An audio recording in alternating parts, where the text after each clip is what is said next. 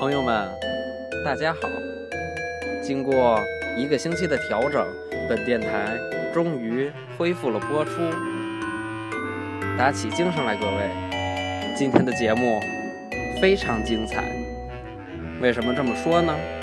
因为今天不只是本电台的恢复播出，不只是北京市中学生暑假生活的开始，而且是本电台的第四十个节目播出的日子。好了，废话不多说，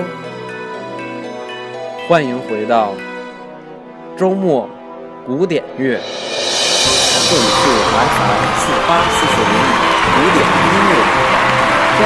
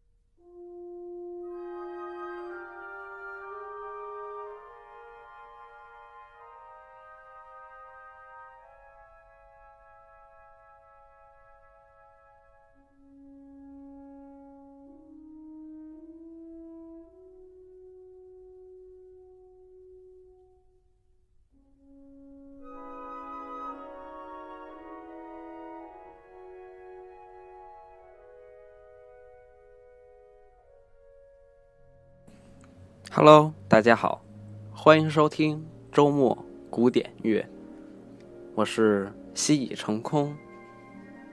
首先，感谢大家对本电台的持续关注，我们承诺一定会做得更好。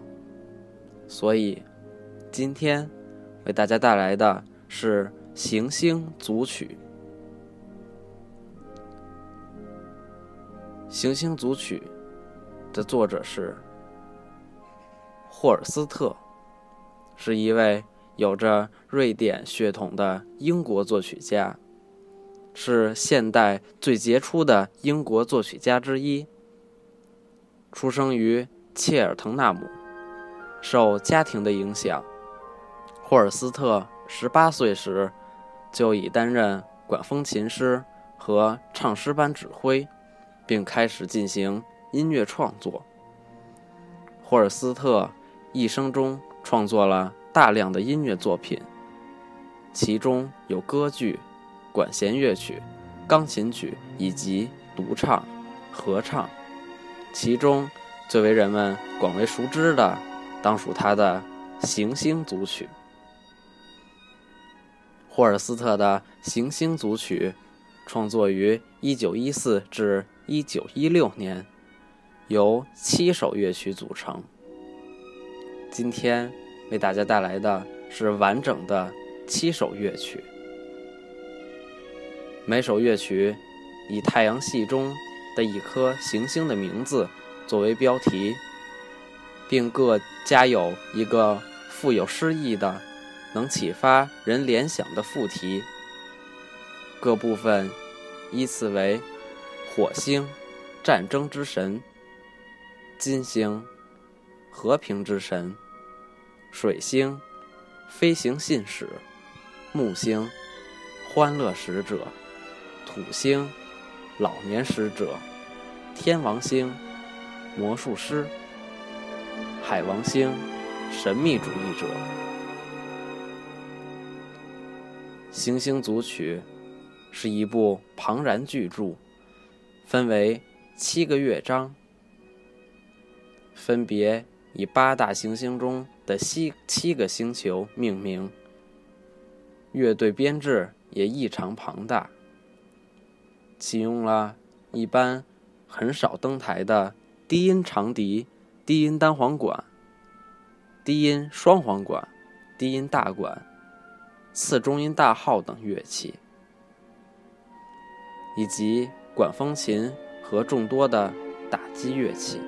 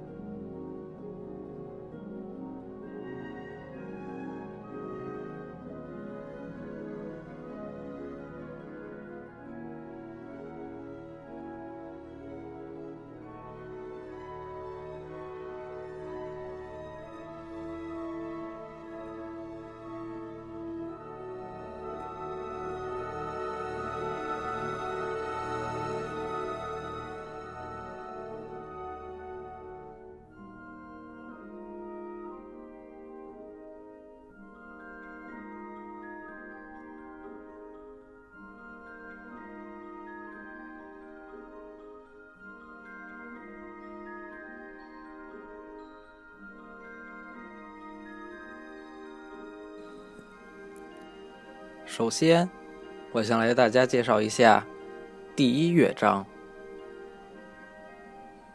第一乐章，火星，战争之神。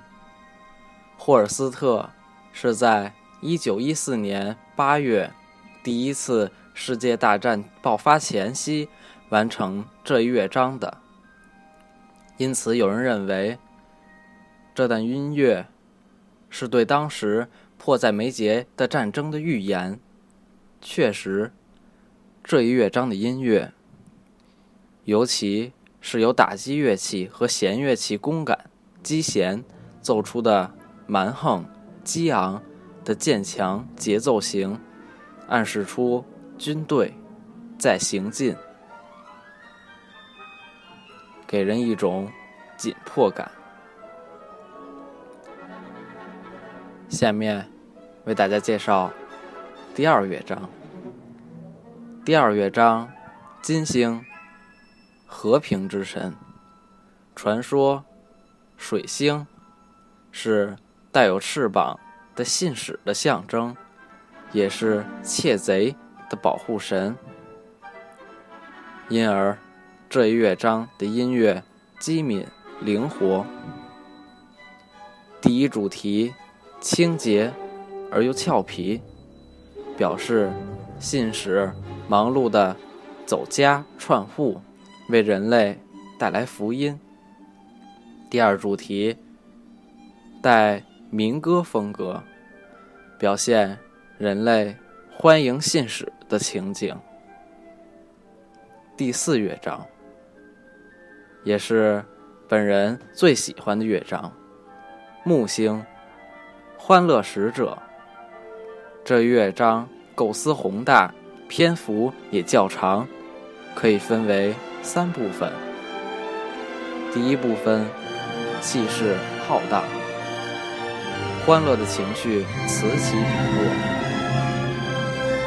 这乐章经常被单独演奏，成为受人喜爱的通俗作品。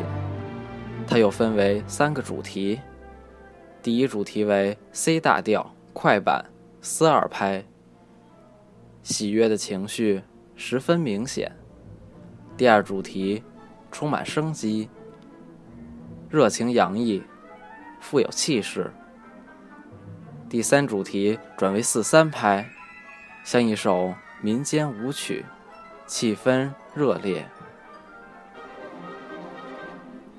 第二部分由原来的快板转为行板，为一首雄壮的。欢乐颂歌，类似东方五音音阶的旋律，亲切感人，朴实生动，又不失庄严与伟岸。第三部分为第一部分的反复，又体现了宇宙的辽阔与未知的神秘。第五乐章，土星。老年使者是组曲中最精彩的篇章之一，也是经常被单独演奏的段落。乐章以长笛、大管和两架竖琴奏出的两个林音交替构成的固定节奏开始，象征老年人质重而单调的步态。它不仅表现肉体的衰退，更有着理想的现实。这里有葬礼的节奏，对人生的思考，也有美好的回忆。第六乐章，天王星，魔术师，作者在这里。运用了变化无常调性和配器色彩，以及力度的突变化等现代作曲手法，起到了扑朔迷离的效果。第七乐章，海王星，神秘主义者。这最后一个乐章，在给人寂静、温柔之感的同时，又表现出神秘莫测与朦胧的太空景象。乐章的第一主题是以这种色调构筑起来的，钢片琴、竖琴和小提琴的大量运用，渲染出迷茫的神奇景象。这乐章使用了合唱来增加效果。总谱上注明，合唱队应置于舞台边临近的房间内，房门要开着，直到全曲的最后一小节。这时，门要轻轻的、静静的关上。合唱队以及可能需要的人和一些。副指挥都需要用屏幕与听众隔开。一些评论者认为，《行星组曲》反映了霍尔斯特在科学进步与发展的时代，表示在众星星间的宇宙中漫游，而不再拘泥。于关于行星古代传说，不再是宗教信仰。认为这部作品是科幻音乐的开端，并影响后来的《星球大战》《异形》等电影配乐。著名日本游戏公司 Game Freak 的办公室是以《行星组曲》下面，我们就来完整的欣赏这七个乐章吧。